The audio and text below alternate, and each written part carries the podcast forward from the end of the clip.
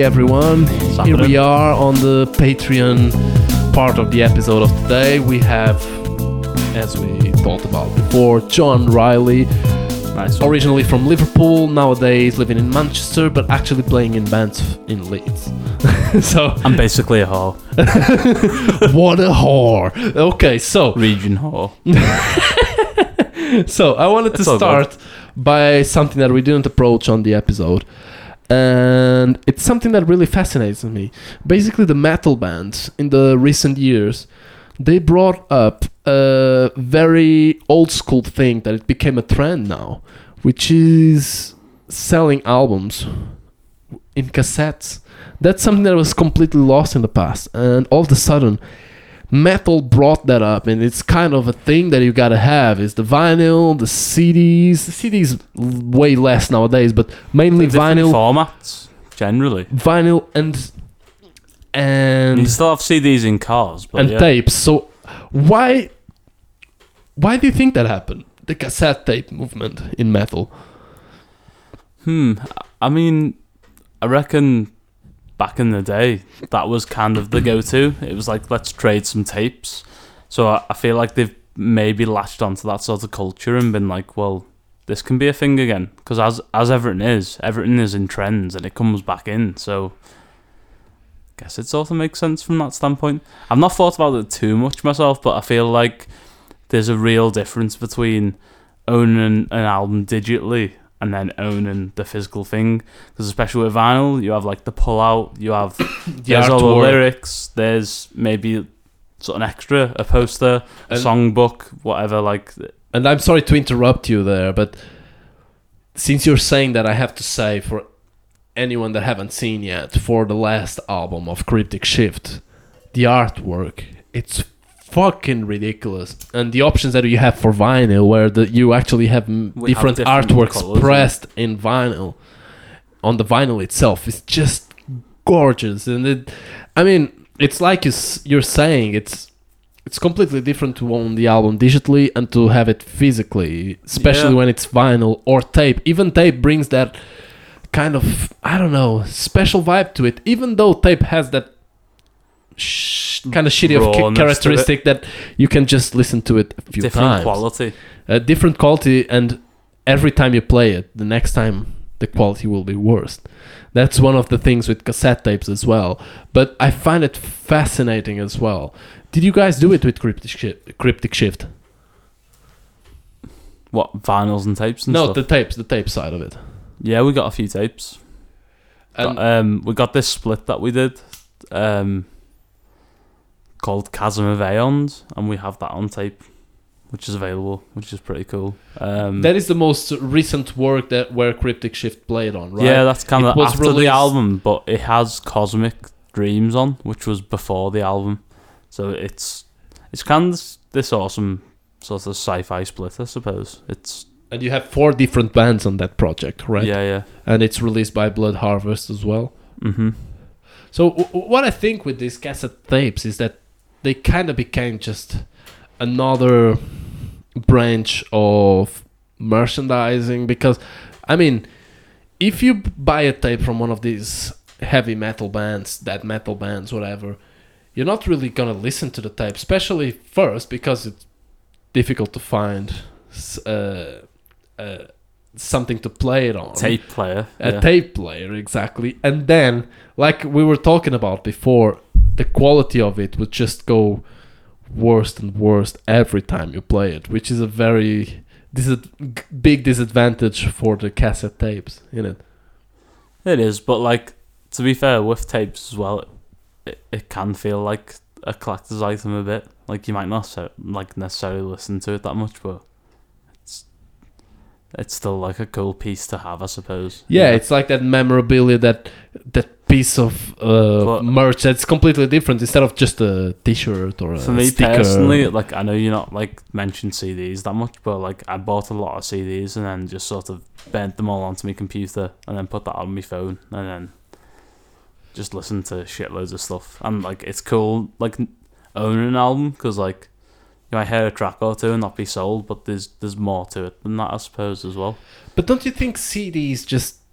I mean, nowadays it doesn't really make sense. You know, you, I I mean- mean, I, don't know if you agree with that, but with now with Spotify and iTunes and all that, and then if you can get vinyl and cassette cassette tapes, but especially vinyl, Yeah. CDs. I, I, don't know. I, I don't feel like people are will be continued to buying CDs that often. To be honest. Yeah, I mean, they're alright for the car and stuff. Like, if we're driving about and stuff, it's cool to have a CD on. Definitely, That- That's kind of. Other than that, though, otherwise we will just connect up a phone and get like a Spotify playlist done. So But but even cars are moving towards a, a, an ideal where you'll just connect your phone to your car Yeah. and you can just listen to whatever I you don't know. want There's there's something In I kind of like about listening to an album in full though, as well. Like appreciating it for what it is, sort of thing, because you don't know the full story. I suppose if you don't listen to a full record, sometimes it depends like what the record is, but. Exactly. I, I think I agree with you a little bit on on that because nowadays, really, many Just drop a projects. two minute track or something, and it's like oh, it's alright, but it's not the full. Exactly, because when when you release an album, if it's a, a great album, a well thought album, like some of the some of the albums we were talking about before the podcast, like some of the albums from Led Zeppelin or Yeah. uh, Tupac, for example, Tupac now came to my mind, Pearl Jam, whatever. Like the fat. Yeah. the full albums was they were fucking amazing. Nowadays, most musicians really just shit. release they it's just the singles. They it? just live on singles exactly they just live on the basis of, of singles do you think that's something that it's going to disappear the concept of an album and listening from one end to the other and actually enjoying the whole experiencing the whole experience and trip like you would have in albums like from pink floyd for example Well, for starters, I love old school prog, so I mean, listening to a full album's pretty cool to me in that sense. But um, no, I, I fully understand the generation. We have a smaller attention span. We're not like particularly asked about. I don't know, listening to a full album sometimes, but it's a it's kind of a mentality, you know.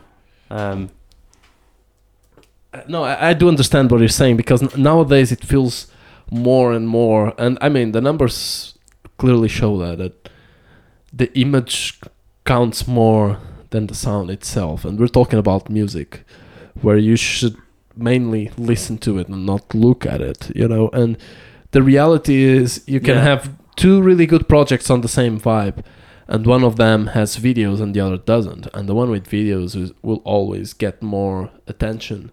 Eh, ain't that a bit weird that suppose, music kind of became like a, a secondary thing you know it's more about the video than the music itself sometimes there's there's several outlets, I suppose, so it's pretty weird because there's the actual music itself, then like the representation. Um, yeah, several things to be fair. do you think do you think things will change in the next few decades because nowadays it's all the mainstream is kind of very tied to a, a formula you know especially on the pure mainstream. Do you think things will change and new artists artists will start to come up with different approaches even if it's still pop music? Like for example Billie Eilish she has such a different approach to what pop music is and I really love her album. And do you Yeah. think things will change or it's just uh, an occasional thing to have an artist like Billie Eilish I I just think there's every so often like some very original people and very original writers, so you know through the generations and stuff, you got to think like who sort of represents what. I suppose like I'd say like sixties Bob Dylan yeah and and Beatles, and seventies. I don't know, bit of a free for all. but I like me prog and stuff. So like I love Yes, bit of King Crimson, uh, Gentle Giant especially are just like holy fuck, what the fuck are they? What's that noise they're making? That's like very fucking weird, but boss. And then I don't know, eighties shit, uh, like a bit of pop, nineties bit of grunge. It's all good. Like one thing I have to ask you is when you're listening to something that it's not related to rock or metal, Oh, like what are you listening to apart from these two main genres that basically have been in your life since forever? yeah. Um, bit of jazz fusion. Jazz fusion? Yeah, like Weather Report and Mahavishnu Orchestra. That kind of stuff's pretty weird and cool, and I can take a lot of inspiration from that, I suppose. But And yes, uh, and as a bass player, those those type of bands just are the perfect bands to to take a look at it. And yeah, the, the, there's a lot of cool things going on. So and now going on more of a geeky side of it, uh, I find it fascinating because you play such a difficult music style, like it is all that that progressive metal or progressive death metal to be more correct, okay? And you play it on a fretless bass. And for fun. for people that don't understand what this means, basically, when you see any musician playing on a guitar or a bass, it always has what we call the frets. Are the and the frets are those metal bars that you have along the neck pretty of the much, guitar or bass. They're on a specific point to make sure that you get the exact note that you want to. the exact intonation. Exactly. exactly on where the fret would be. So like Now with the fretless one, you don't have those metal bars, so you kind of have to play it like a violin or a cello. You just have to put the the finger on the exact place where the metal bar would be to get the Pretty exact much. correct note. And I find it fascinating. And you why- don't lose. why any- did you go for that? you kind of don't lose any sort of well not note value but like the sort of dynamic of it and like if you play like a slide or something it just sounds cool and there's no sort of decay of note i suppose is what i'm saying um But it does make it so much more complicated, right? it's pretty smooth. Um it, yeah it can do. It just depends what you're doing and stuff. It can be difficult. Say if you're playing something with like a power chord or something or some sort of chord it's got to be in the exact right place. So like in a guitar you could go but on that you have to well you can't see what my hand's doing but it's it's got to be dead on like super super accurate. So it's pretty fun to get right it's pretty cool to do like harmonics and stuff and you can slide them and shit there's a lot of cool things you can do with it but um And uh, correct me if I'm wrong, but to to achieve the level you you achieve on a fretless bass, you had to play for many, many, many hours, right? you gotta practice a lot yeah it it just doesn't come out that easy, and it, especially with a, with a fretless bass, it's just it requires a lot of time to like sort of understand it i suppose but it's yeah it's, it's good fun understanding and muscle memory, especially to know yeah where to just put your fingers to get the exact correct But, like, note and as- not like as- a, an oct- a eighth of a note. You had to hit the specific note correctly to be in tune with the rest of the band, in it? Pretty much. So it's like um it's pretty fun to just have that sort of understanding of it i suppose. It's, and, and like as i said before like some stuff can be like super theory based or most important thing is just play what you feel i think. Like if something sounds good to you play it and that's cool. And do, do like you know no, I do, understand. do with that what what you can do and that's cool. Like it's just the vibe man. I think that's I- kind of how i approach it anyway. It's I, I understand what you're saying. you got to understand things and then work from that. So like i'll i'll know exactly what a guitar sort of thing is doing and then see where i can go with that.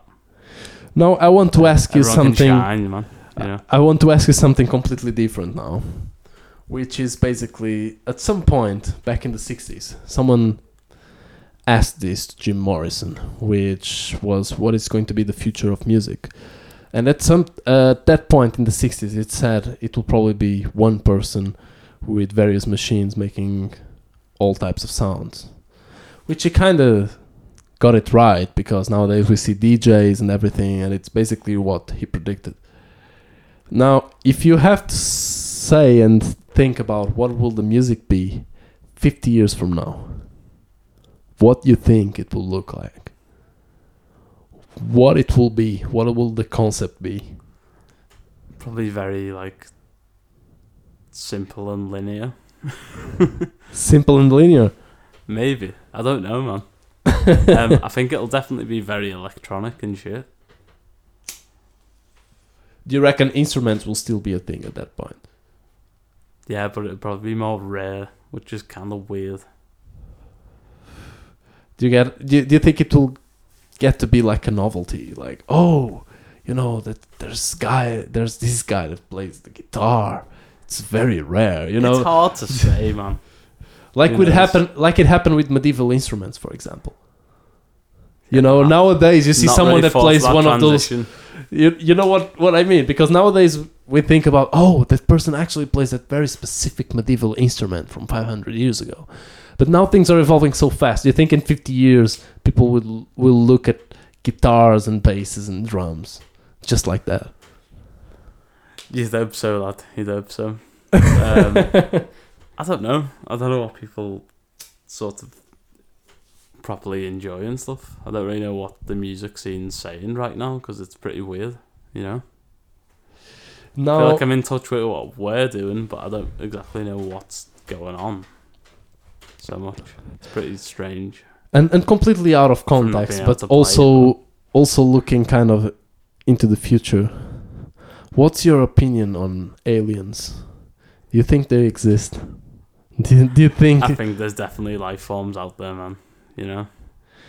Have you heard about these new things that NASA just uncovered about basically they're stating now that they have pieces of airships that are nef- definitely not not done on Earth contra- with such systems that almost contradict everything we know about physics and it's just super complex and they've been studying it for decades it, it's Yeah. it's just messed up in it thinking That's that super intense, man. There's definitely shit out there. Do you think we will ever be able to get in touch with them, or we will uh, always be a step behind? I think we will meet. I think that's definitely a thing. Just a case of when, but hopefully it's a friendly meeting, you know? And this this approach that governments have of not really telling to people that they got in touch with the alien technology for decades. Do you think that was a really really good choice? Do you think it was a good approach from United States and probably other countries that captured these these alien airships? That they definitely already they even have a nowadays a, a specific name for it. They categorize it in a specific way. So you have a name for a specific type of airship that is definitely not made on, on earth you know? And pretty loony, that. so no i, I kind of lost my train of thought there. Let's go this way. So do you think we will ever get to understand this technology on time to not fuck it all up and be able to get in touch with other civilizations from other probably other universes? Do you think that's possible? I think initially, and then the world war will just break out, you think so probably. And like like I was asking, do you think that this was a good approach from the nations to actually kind of keeping it out, Contained. like just keeping out of the reach of people this information about they have been in touch with alien technology? Do you think it was a good approach, or should they should they have tell told us from the beginning? I think sometimes it's necessary, I suppose, but um, we know what we know now, I suppose. So, yeah, man, too baked. no worries. So, just to finish this episode, John, uh, another track from one of your bands that you want us to play at the end of this Patreon episode. What do you suggest? Uh, Hypergean Gowl, that'll do. Cryptic. Okay, so let's listen to this song from Cryptic Shift. Have a nice day and enjoy this song. Have a nice day. Yeah. Nice one.